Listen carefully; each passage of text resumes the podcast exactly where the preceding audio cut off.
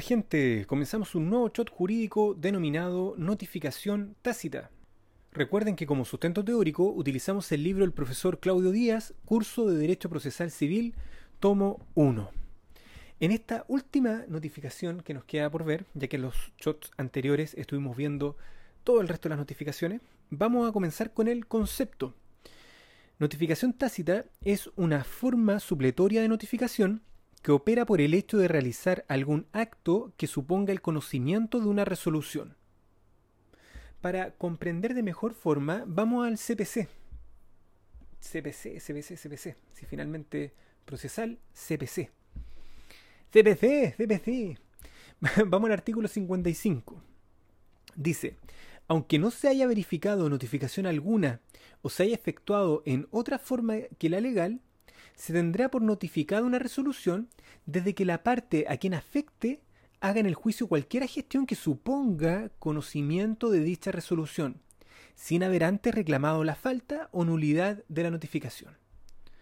O sea, si la parte realizó alguna gestión procesal y con esta hace suponer que él conoce de la resolución que tendría que haber sido notificada, y esta parte no reclamó la falta, digamos, perdió, ¿cierto? Aquí ya se da por notificada y correría entonces la notificación tácita. El principio que predomina acá es el principio de economía procesal, ya que si se demuestra que existe conocimiento efectivo del contenido de una resolución, no aparece necesario realizar una notificación.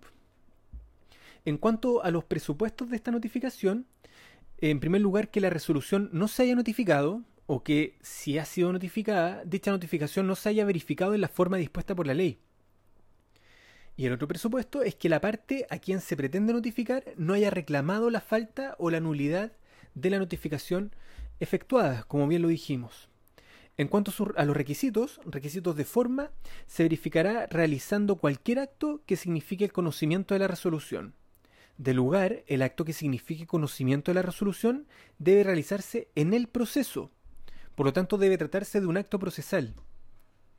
Y finalmente, eh, como requisito de tiempo, al exigirse un acto procesal, este deberá ser realizado por regla general en días y horas hábiles. En cuanto a las condiciones, atendida a la naturaleza de esta forma de notificación, basta con la realización del acto para que se entienda perfecta, sin que sea necesario un acto posterior.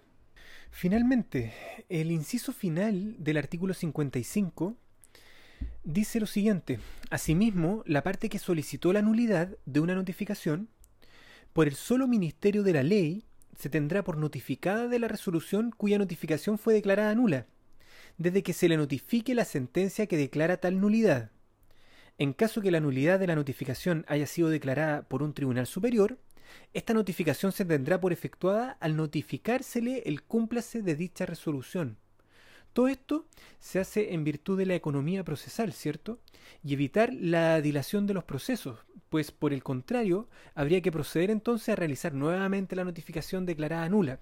Entonces, ahí la ley aplica este principio. Bien, con esto damos por terminado este shot y damos por terminado también todos los shots que tienen relación con la notificación. Les mando un abrazo y nos vemos en el siguiente capítulo. Chao.